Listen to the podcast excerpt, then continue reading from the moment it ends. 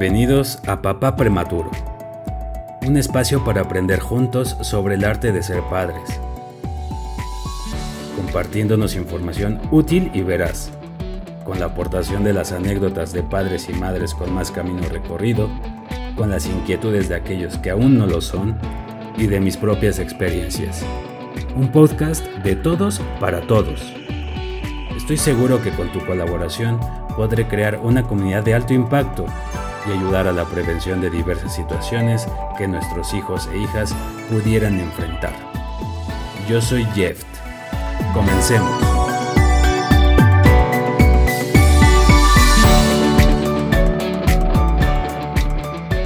Gracias a todos por estar nuevamente aquí, regalándome unos minutos muy valiosos de su tiempo. Probablemente notaron que logré intercalar algunos capítulos donde les compartí la situación de salud de mi bebé con otro capítulo reforzando el conocimiento, pero desde el punto de vista médico.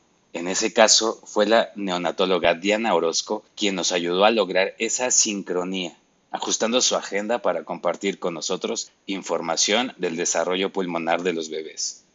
El día de hoy, esa sincronía se vuelve nuevamente realidad pues recordarán que mis dos capítulos anteriores fueron dedicados a contarles cómo se le detectó una hemorragia intraventricular a mi hijo y cómo vivimos mi esposa y yo su evolución de un grado 2 a un grado 4. Y hoy, gracias a la gran disposición de la doctora Abril de la Cruz, una estupenda neuropediatra, abundaremos en el mundo de las hemorragias intraventriculares y la plasticidad cerebral o neuroplasticidad, con información muy interesante y útil. Así que comencemos. Abril, muchas gracias por estar aquí. ¿Cómo estás? Muy bien, muchas gracias, Jorge. Muy contenta, muy contenta de ser parte de este proyecto que conozco el motivo por el que esto nace y muy agradecida de que me invites a platicar de un tema que, que tú y yo conocemos porque fue el motivo por el cual nos conocimos, ¿ok? Y el que empiezo a ver al pequeño Luciano. Entonces, muchas gracias por el espacio y espero que todos podamos aprender algo y compartir esto de una manera no tan científica, sino un poquito para entenderla y dar un poquito más eh, amplio el panorama de lo que es una hemorragia y la plasticidad neuronal. Abril, ¿qué te parece si antes de entrar en, el tema que el día de hoy nos reúne, que son las hemorragias y la plasticidad cerebral, nos platicas quién eres, cuál es tu trayectoria, por qué neurología y por qué neuropediatría?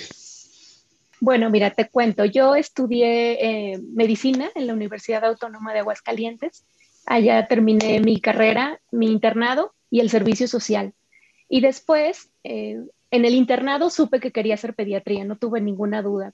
Y entonces una de mis maestras, a quien quiero mucho y se llama Norma, una hematóloga, es quien me empieza a, meter el gusanito de que me venga a la Ciudad de México ah, y aplique al Hospital Infantil Federico Gómez pero cuando ella me dice aplica y veo todos los requisitos que eran necesarios, yo dije, no, jamás, jamás entraré.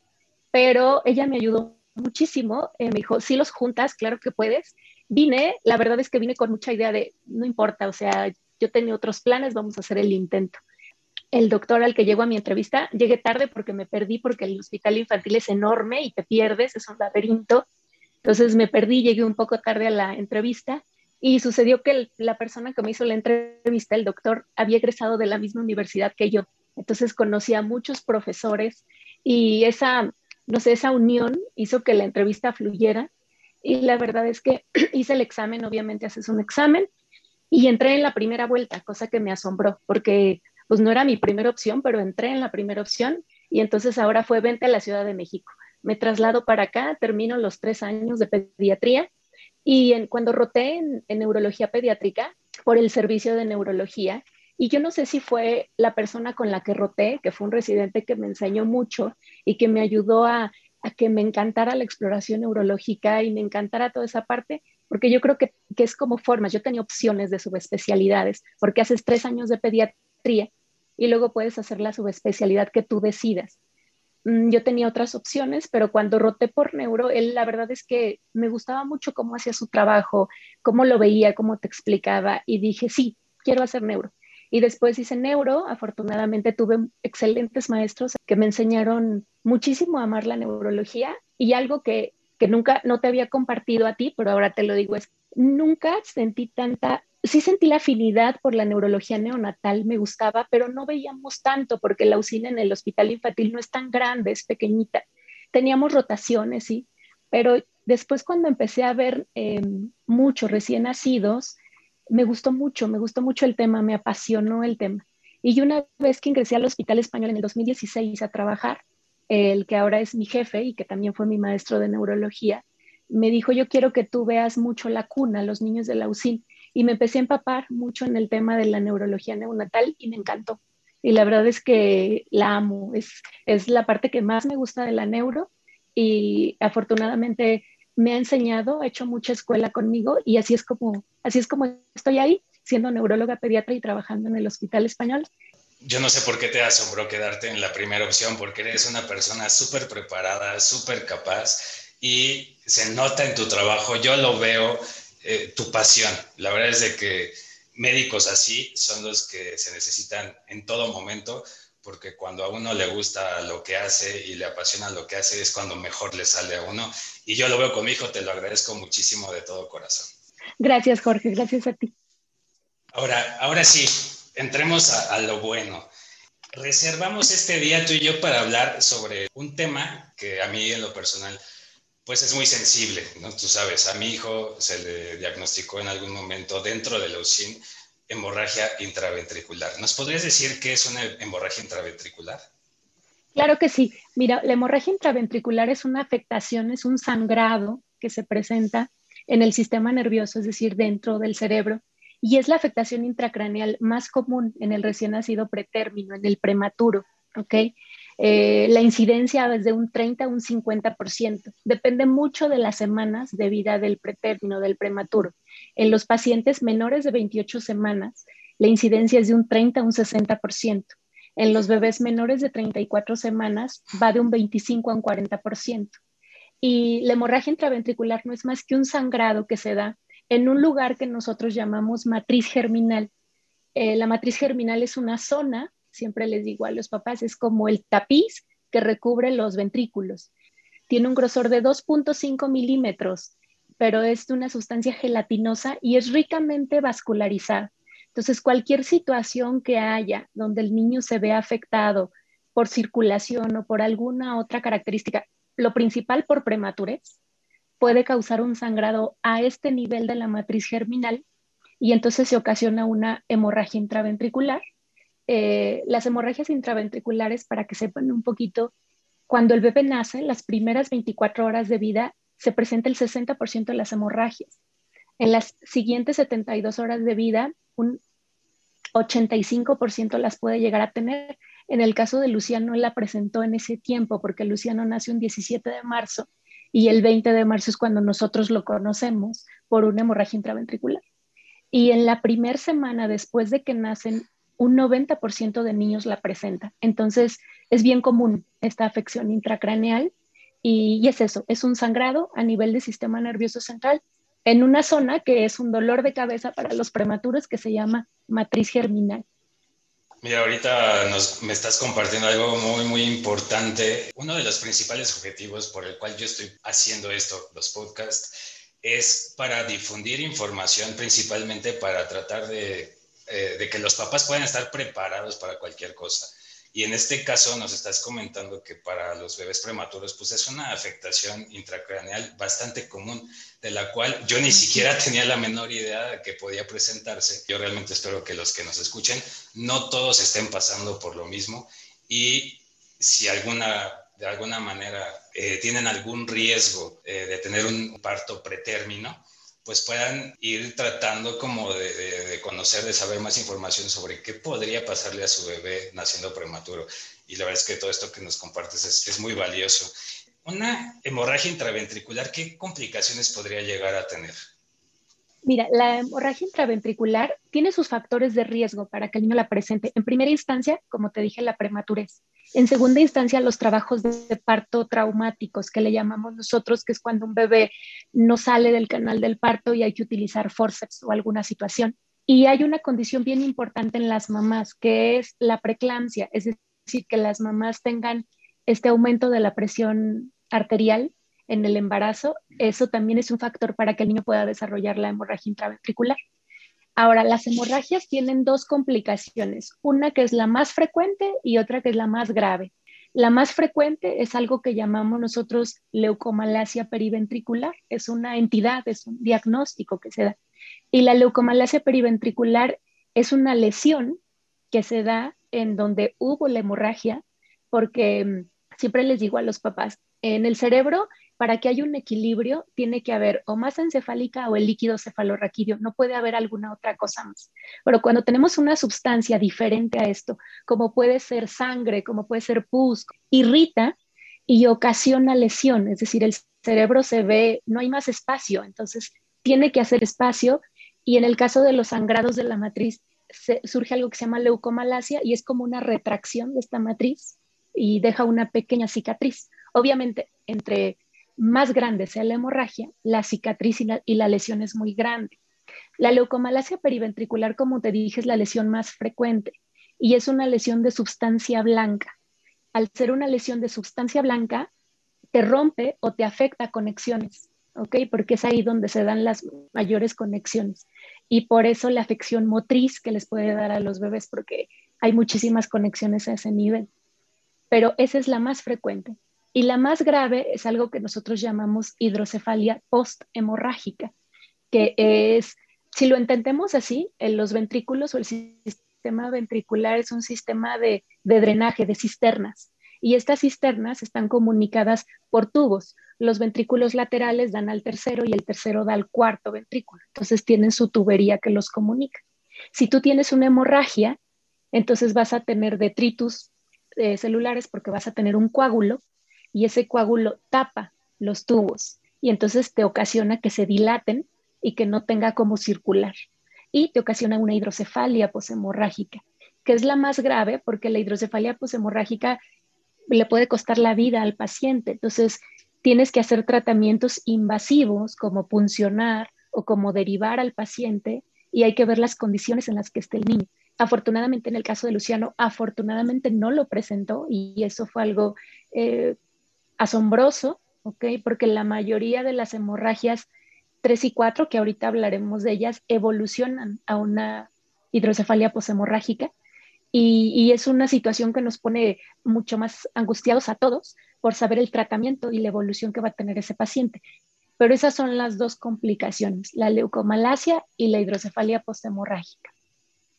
Y respecto a lo que nos comentabas de los grados, ¿cuántos grados de hemorragia intraventricular existen y cuál podría ser la diferencia entre esos grados? Sí, mira, hay, eh, es una clasificación que está descrita y que la describió Papil en 1978 y nos describe cuatro grados, ¿ok? El grado 1 y el grado 2 son los que tienen mejor pronóstico para los bebés, mientras que el grado 3 y 4 tienen un pronóstico un poquito más sombrío. La diferencia es en el tamaño, por ejemplo, la hemorragia grado 1 es un sangrado muy puntual de la matriz germinal, muy puntual. El grado 2 es cuando esa sangre sale hacia el ventrículo, ¿ok? Imaginemos que tenemos una cisterna y que el grado 1 es el sangrado a nivel de la orilla, nada más. El sangrado grado 2, la sangre sale hacia el agua de la cisterna que tienes. El grado 3 es cuando ese sangrado ocasiona que se tapen las tuberías y entonces te ocasiona una dilatación. Entonces tienes sangre dentro del agua y te tapa y empieza a haber dilatación. Y el grado 4 es cuando ya la sangre es en gran cantidad y ya no cabe en ese sistema de agua y sale hacia el cerebro. Y esos son los cuatro grados. Afortunadamente el más común es el grado 1, que son hemorragias que le llamamos subependimarias o grado 1, y la mayoría se reabsorbe. Y deja una mínima eh, lesión de memoria, casi imperceptible. Las que más trabajo nos dan son del grado 2 en adelante, porque ellas sí dejan una lesión de memoria, obviamente, pero son cuatro grados. Te voy a sorprender con una pequeña pregunta porque no la teníamos prevista, pero creo que es muy importante comentarla, ponerla en la mesa. ¿A través de qué estudios ustedes como médicos pueden determinar o ver digamos, las lesiones, ver el tamaño de, la hemorragia? Eh, nosotros nos hacemos mano de una cosa maravillosa que afortunadamente en la mayoría de todas las unidades de cuidados intensivos tienen, que se llama ultrasonido. Y el ultrasonido, en este caso, lo aplicamos ultrasonido transfontanelar. Si tú recuerdas, la mayoría de los bebés cuando nacen tienen algo que se llama fontanela, que coloquialmente las abuelas te dicen es la mollera, ¿ok? Ese es un espacio y es una ventana por la cual tú puedes entrar al sistema nervioso central. Con ese, ese, esa herramienta podemos saber si hay hemorragia y si la hay, de qué grado es. Por eso, en la mayoría de los pacientes en una unidad de cuidados intensivos, sobre todo prematuros, todos los prematuros, de ley se les hace un ultrasonido transfontanelar y de hecho puede que salga el ultrasonido transfontanelar normal y se les tienen que hacer cada semana para ir viendo que no vayan a desarrollar una hemorragia, porque las hemorragias a veces son muy silenciosas, ¿eh? a veces no te dan aviso y ya cuando haces el ultrasonido ya tiene ahí una pequeña hemorragia grado 1. Eh, y es un equipo como el que todos conocemos de ultrasonido, igual se le pone el gel, solo que aquí lo utilizamos a nivel de la fontanela o ahí es donde, donde se aplica. Es muy importante esto que comentas, porque de hecho, recordando la historia que, que vivimos con Luciano, eh, se le detectó la hemorragia a mi hijo al tercer día de nacido, el 20 de marzo, y pues fue prácticamente eh, en un estudio, digamos, de, rutina, ¿no? Preventivo, porque como, porque como bien dices, eh, pues muchas veces las hemorragias son silenciosas y en el caso de mi hijo, pues no tenía ningún comportamiento anormal en, ni de actitud, ni de movimientos, ni, ni un mal funcionamiento de órganos, ni nada. Exactamente, sí, como bien lo dices, las hemorragias pueden ser asintomáticas incluso muy grandes. El bebé puede no darte datos, pero tú como seguimiento y si el neonatólogo es bastante apegado y está ahí sobre el niño, le hace los ultrasonidos rigurosos de seguimiento y entonces te das cuenta que existe una hemorragia intraventricular y, y, ya podemos saber qué paso es el que sigue o qué hay que hacer o a qué te estás enfrentando, ¿no? Una vez que tú sabes el grado. Y, me encanta esta información porque realmente en los tres meses que estuvo mi hijo dentro de la UCIN, pues nunca tuvo, nunca presentó, por ejemplo, movimientos anormales. Y te digo, eh, su, funcionamiento, su funcionamiento de sus órganos, etcétera, estuvieron perfectos todo el tiempo. Y quizás si no se hicieran esos estudios, esos chequeos, esos ultrasonidos de rutina, pues igual y nunca nos hubiéramos enterado hasta que en algún momento de su vida en el desarrollo presentara quizá algún síntoma, alguna información de, atención. Exactamente, exactamente. Es muy importante esto porque se tienen que hacer estudios rigurosos. O sea, hay, estudios que le haces al paciente, sobre todo en los neonatos. Siempre le digo que los neonatos no tienen palabra de honor, eh, nunca, jamás. Un día se comportan de una forma y al día siguiente están diferentes nunca te tienes que confiar y siempre tienes que ir, si algo aprendido con los neonatólogos es que siempre tienes que ir un paso adelante del niño, porque tienes que saber anticiparte y saber qué vas a hacer. Pero este, esto es algo que se hace. Ahora, algo que también no viene en las preguntas, pero yo quería acotar es que no hay un tratamiento aún en la actualidad y en estos tiempos, un tratamiento específico para los pacientes que tienen hemorragia intraventricular no existe. Eh, se han estudiado muchísimos, solo hay uno que tiene evidencia científica y, y es el que se utiliza. Es una sustancia que se llama eritropoyetina y que nosotros como neurólogos y los neonatólogos lo utilizamos como neuroprotector. Pero no hay algo en el mundo que se haya inventado para que un paciente tuyo tenga hemorragia del tipo que sea y tú le apliques este medicamento y esa sangre se reabsorba solita. Eh, si, te acuerdas cuando les dijimos, tiene hemorragia, es el tiempo, hay que esperar a que esa sangre se reabsorba y una vez que se va reabsorbiendo a, lo largo de las semanas, va a ir viendo la lesión que va a dejar, pero no hay un tratamiento específico y la eritropoyetina la verdad es que nos ayuda mucho, se tiene que aplicar en los primeros días de vida en que tú detectes esto y te ayuda como neuroprotector de las zonas que pueden sufrir mayor lesión, pero la sangre es un irritante, es como si le pusiera sal a la herida entonces lo irrita y ocasiona que el niño pueda tener convulsiones o pueda tener alteraciones sistémicas. Por eso es importante que, que la sangre se reabsorba lo más rápido que se pueda, pero no se reabsorbe de un día a otro, tú lo sabes bien. van pasando semanas, se le van haciendo ultrasonidos seriados hasta que podemos decirte ya, la mayoría ya se reabsorbió y está aquí. Pero eso nos lleva tiempo. Entonces, lo más es que se trabaja en la prevención, es decir, en que los pacientes que por alguna u otra circunstancia van a tener que nacer prematuros porque ya no hay otra opción, entonces estos pacientes se les ponga el esquema completo de esteroides para maduración pulmonar, eh, que sean lo mayor o que se les aguante el mayor tiempo a la edad gestacional y que tengan el mejor peso al nacimiento, porque esos son los factores protectores para ese niño. Eso es lo único que lo va a proteger de que no tenga hemorragias grandes o que estas hemorragias no se nos compliquen. Perfecto, Abril. Pues muchas gracias. Y ahorita que también tocas el tema de, los daños la absorción de la sangre que va pasando con el paso del tiempo, que, les da la, oportunidad a ustedes como médicos empezar a visualizar el daño. Tengo entendido que hay una virtud, por así decirlo, del cerebro que se llama plasticidad cerebral. ¿Qué es la plasticidad cerebral y cómo puede ayudar a contrarrestar las consecuencias de una hemorragia? Pues mira, la plasticidad cerebral es un tema maravilloso, es un tema en el que te puedes meter y te pierdes entre tantas cosas que hay, tantos ejemplos.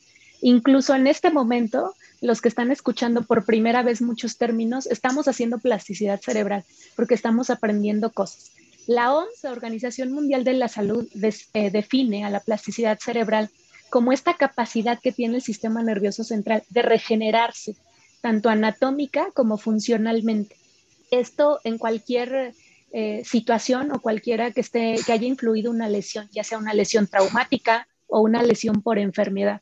Entonces, la plasticidad no es más que la capacidad adaptativa que tiene el cerebro de poder reorganizarse y poder hacer ajustes para que podamos modificar los hábitos y adquirir nuevos conocimientos.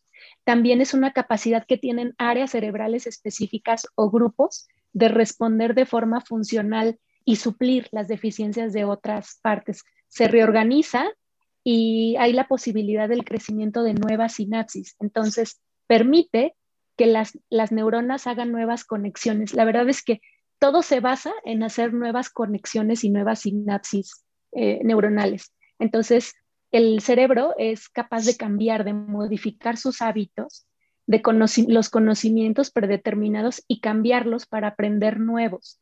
Entonces permite al cerebro, en pocas palabras, reponerse de trastornos o de lesiones que, le hayan afectado. Ahora, Jorge, es bien importante determinarles que la adaptación o el cerebro es susceptible tanto a cambios positivos y negativos, ¿ok? No solamente a lo positivo. Hay ensayos o hay estudios que se han hecho en mujeres embarazadas que estuvieron expuestas en la gestación a estímulos positivos, música, buena alimentación, eh, ejercicio, factores no estresantes, y se dieron cuenta que había más número de sinapsis en las regiones o en la superficie de la corteza prefrontal. Y ahorita vamos a saber por qué es tan importante esta corteza. Y en mujeres embarazadas que estuvieron expuestas a estímulos negativos, estrés, depresión, ansiedad, malos hábitos alimentarios, tabaco, tenemos menor número de sinapsis en esta corteza. Y es que la corteza prefrontal es la más sensible a los estímulos ambientales. Entonces, por eso decimos, entre mejor estimules y te cuides tú, tienes un mejor desarrollo neurológico y eso suma y confirma que, que sí puede ser.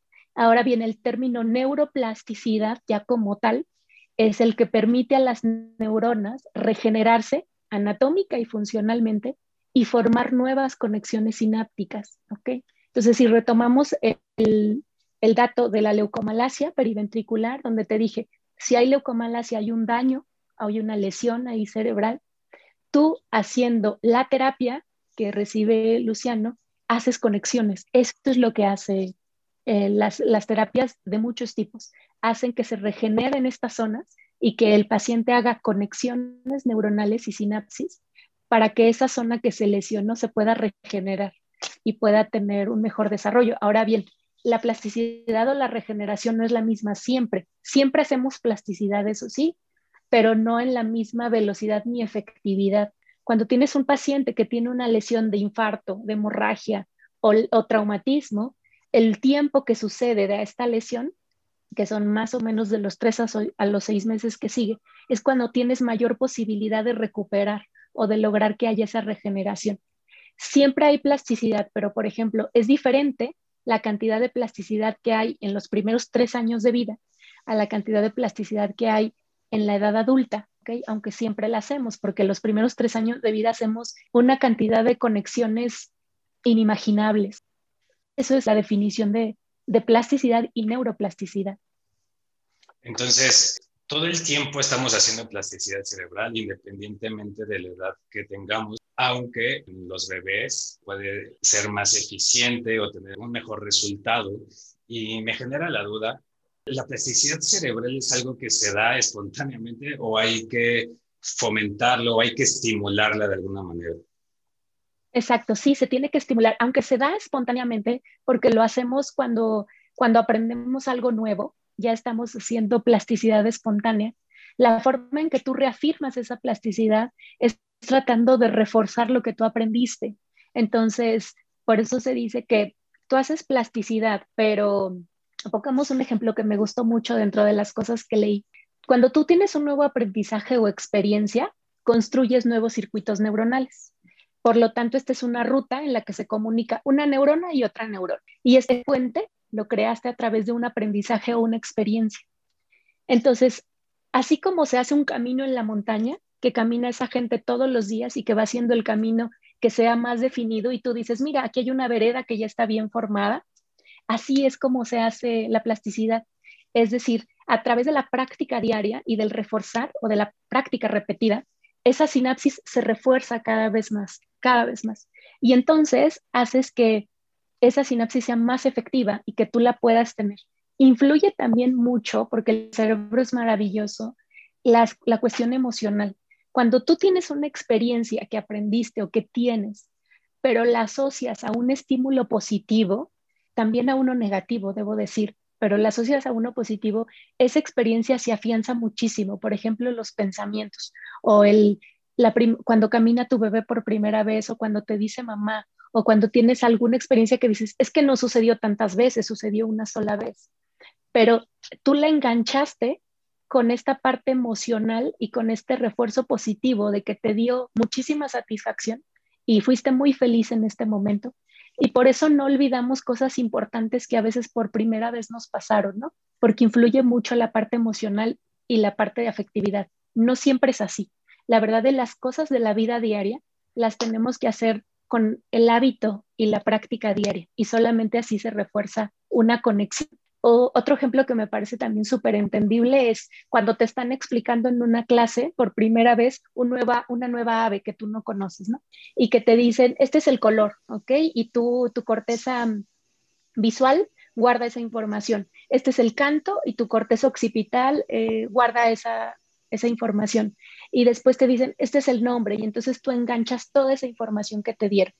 Y entonces cuando tú lo vuelves a ver, y vuelves a regresar ese circuito que tú ya formaste alguna vez, es más fácil y es más efectivo que vuelvas a esta, a esta información, porque ya tienes el puente construido, ya nada más es que lo estés reutilizando. Por eso la mayoría de las terapias o de las dinámicas o los ejercicios se hacen haciendo la actividad una y otra vez para mejorar habilidad, pero también estás reforzando una, una sinapsis, como así lo decía. Ahora bien, en los niños chiquitos, en los bebés que han tenido alguna lesión o algún factor de riesgo, como es el caso de Luciano o de muchos bebés prematuros, o incluso de bebés que no fueron prematuros y han tenido alguna complicación al nacimiento. Estos pacientes pueden hacer plasticidad cerebral mediante terapias, porque la terapia en sí, la terapia es medicina. La terapia es crear conexiones. Entonces, cada que tú llevas a tu hijo a terapia del tipo que sea, tipo boba, tipo boita, eh, ocupacional, sensorial, eh, de música, física, la que sea, tú estás haciendo conexiones con ese niño y estás haciendo nuevas sinapsis. Y cada que lo llevas tú, porque algunos papás dicen, es que ese ejercicio se lo hacen siempre, sí, pero la repetición de ese ejercicio es el que hace que el niño esté afianzando ese puente y esa sinapsis. Y entonces ese niño empieza a tener patrones de movimiento normales y es como si lo reenseñáramos. Esa parte que se lesionó, que se afectó, no te esperas tú, siempre se los digo, tú ya me has escuchado, no te esperas tú a que el niño tenga una afectación. Si fuera así, sería terrible, nosotros hacemos algo que se llama intervención temprana. Tienes un niño que tuvo alguna situación o que tuvo factores de riesgo o que simplemente fue prematuro, muy prematuro. Tú te adelantas a eso y dices, vamos a hacer una intervención de terapia durante el primer año de vida como mínimo para que este paciente no tenga ningún problema en adquirir ningún hito del desarrollo, porque le estás enseñando mediante la terapia las sinapsis correctas o los circuitos correctos para que él tenga la adquisición de los conocimientos y adquiera patrones normales para sentarse, para gatear, para caminar y para hacer muchas cosas que un niño va haciendo durante el primer año de vida. Y entonces esto también es hacer plasticidad porque estas áreas se están reorganizando, se están modificando y entonces tú las enseñas a hacer cosas mejor o las enseñas a hacerlo de forma eficiente. Lo que tú mencionas ahorita es de fundamental importancia, es decir, si uno como papá ya sabe que su hijo presentó una hemorragia del grado que sea y se haya complicado hasta el grado que sea, es necesario comenzar con terapias para poder estimular a su cerebro a que empiece a realizar esas conexiones, esas sinapsis y tratar de ser lo más pronto posible a medida que la salud, el peso, y la situación del bebé lo, lo, permitan. Pero sí es importante hacerlo de manera preventiva, porque si nos esperamos hasta el momento en el que el bebé resulte o sea evidente algún daño cerebral, pues ya estamos empezando un poco tarde. Entonces ahí sí nos toca a los papás este, acercarnos a los médicos, decir, ok, ya tiene mi bebé esta situación ¿Cómo le podemos ayudar para tratar de minimizarle los daños o las afectaciones sistémicas a nuestro hijo? Y definitivamente no esperarnos, ¿no? O sea, hay que actuar tempranamente. Exactamente, así como lo dices, porque fíjate que hay una cosa que se llaman nichos neurogénicos. Un nicho neurogénico es que cuando tú tienes una lesión, estos nichos neurogénicos son capaces de migrar hacia el tejido que está lesionado y entonces mediante procesos químicos, genéticos y toda una cuestión un poquito más de fisiología, son, capaces de iniciar procesos de regeneración. Y no hay nada más potente que de un disparador de neurogénesis que la misma lesión, eh, llámese la que sea, infarto, hemorragia, leucomalacia. Tan solo el tener esa lesión ya es un disparador para que digan, hey, aquí tenemos un afectado. Entonces, ese nicho empieza a enviar tejido hacia lugares distantes para que empiece la neurogénesis. Hay lugares bien importantes para neurogénesis, que es el giro dentado del hipocampo. Si tú revisas, el giro dentado del hipocampo es un área privilegiada porque es un área súper importante en la memoria, en el aprendizaje, en emociones. Entonces, estas estructuras son tan importantes que son las que envían y inician ese proceso de regeneración. Por eso es tan importante que una vez que tú ya tienes este proceso en camino, lo refuerces con una terapia dada por alguien que lo sepa dar, que sea certificado, que sepa hacer su trabajo, para que la terapia se dé bien. Y entonces este proceso de regeneración se dé correctamente y el paciente no vaya teniendo ninguna complicación. Hay terapias que se dan para recién nacidos que le llamamos nosotros terapia de neurorehabilitación. La dan personas que tienen una certificación en terapias como BOBAT, o como Boitia, que son las terapias que son más comunes. Las dos son disciplinas diferentes, pero van encaminadas a trabajar ejercicios y patrones de movimiento en los niños. Pero son las dos más conocidas a nivel mundial. De hecho, las personas que, que trabajan a Luciano en terapia tienen esta capacitación y la terapia tipo Bobat es esa, los ejercicios que se hacen por una persona que trabaja con ellos, porque ellas saben cómo trabajar este tipo de niños de alto riesgo para hacer más énfasis y sobre todo las terapeutas que trabajan mucho de la mano con nosotros son aquellas que nos van diciendo a lo largo del camino estos niños cómo los van notando, porque son quienes los ven más frecuentemente si lo notan con más dificultad para hacer una cosa, para sostener, para que el tronco lo controle, para equilibrio, para coordinación. Y entonces nos van dando esa retroalimentación y tienen que ser un tanto avispadas. Y la verdad es que las personas que trabajan a niños con estos factores de riesgo y que dan este tipo de terapias, las puedes encontrar en todas partes del mundo. O sea, realmente sí existen. Se certifican y empiezan a trabajar con pacientes así. Perfecto, Abril. Algo que no te haya preguntado, que te parezca importante mencionar, difundir. Pues mira, hay tantas cosas sobre plasticidad que podemos hablar o que podemos decir, pero es posible que nosotros hagamos plasticidad en todos, en todo momento, que aprovechemos las actividades que tenemos diarias, tanto personales como nuestros hijos, para poder hacer este ejercicio de forma habitual. Las actividades que más beneficios tienen es el ejercicio aeróbico, por ejemplo, el correr, el bailar, el nadar, el patinar, el incluso caminar. Ese sería un ejercicio de plasticidad cerebral. Hay también factores negativos, por ejemplo, el alcohol, las drogas, el tabaco. Incluso algo que me pareció súper, híjole, emocionalmente me pega mucho porque tengo obviamente muchos familiares de la tercera edad, es que la falta de ejercicio mental y la soledad es un factor para que dejemos de hacer plasticidad cerebral. Entonces se ha visto que una persona, por ejemplo, que tiene Alzheimer, Imaginemos la neurona con sus ramitas, como si fuera un árbol. Este tipo de personas, al dejar de tener plática, contacto y actividad, ese árbol se va secando, va, va dejando de tener ramificaciones.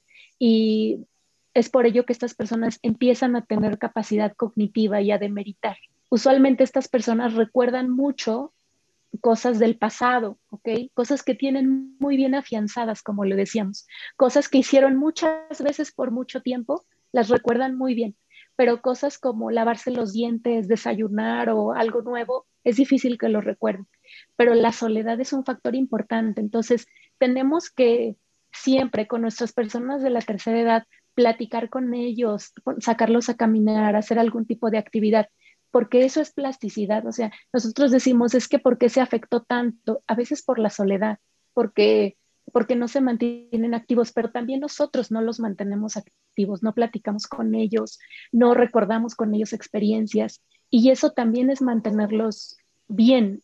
Y bueno, todos, todos en algún momento vamos a llegar a esa edad donde perdemos capacidades, pero si seguimos haciendo plasticidad con ejercicio, actividades de gimnasia mental, haciendo interacción social, leyendo, aprendiendo algunas otras cosas. Fíjate que es muy interesante que decían que ahora las personas de la tercera edad, un factor que les ha beneficiado para hacer plasticidad son los aparatos electrónicos. Si bien en los niños también es beneficioso, pero tiene más afectaciones porque te afecta el tiempo de atención, la frustración, la irritabilidad. En las personas mayores es lo contrario. Los aparatos electrónicos les vinieron a facilitar cosas, porque si los enseñas a usarlos, ellos pueden hacer cosas más fáciles por ellos solos. Y entonces eso benefició a muchos, ayudarlos con herramientas, con tablets, a que hagan juegos como este del Candy Crush o este tipo de juegos de rompecabezas. La verdad es que son ejercicios muy importantes. Entonces no dejemos de hacer plasticidad con nosotros mismos, con nuestros hijos y con las personas que nos rodean. Es, es un ejercicio diario. Ahora que me metí al tema nuevamente, pues es algo que hacemos todos los días. Muchas gracias, Abril. No sabes de verdad cuánto te agradezco tus conocimientos, tu apoyo para mí y para todos los que nos escuchan. Me, gustaría cerrar el día de hoy apoyándome contigo, si puedes decirme tus métodos de contacto para que cualquier persona que tenga alguna duda, eh, ganas de acercarse contigo para quizá agendar una cita o algo, lo pueda hacer. Sí, claro que sí. Bueno, pues mira, yo afortunadamente desde hace ya cinco años, seis años, trabajo en el Hospital Español, estoy en la unidad de neurodesarrollo del Hospital Español. Te voy a dar eh, los teléfonos, es 55 52 55 48 38 y 55 52 55 2709. Ahí nos pueden encontrar. En el neurodesarrollo trabajamos de lunes a sábado y cualquier persona que en la que yo pueda ayudar de alguna manera, pues ahí están los contactos de mi consultorio. Muchas gracias. De todos modos, no se preocupen si, si no les da tiempo ahorita porque vayan manejando o algo este, para apuntar este teléfono. No se preocupen, en la descripción de este, de este episodio dejaré estos contactos. Muchas gracias de nuevo, Abril, y esperamos tenerte pronto. Gracias a ti. Muchas gracias a ti, Jorge. Y gracias también a todos ustedes que nos escuchan. Espero que hayan encontrado interesante y valiosa esta información. Esto ha sido todo por hoy. Nos escuchamos pronto.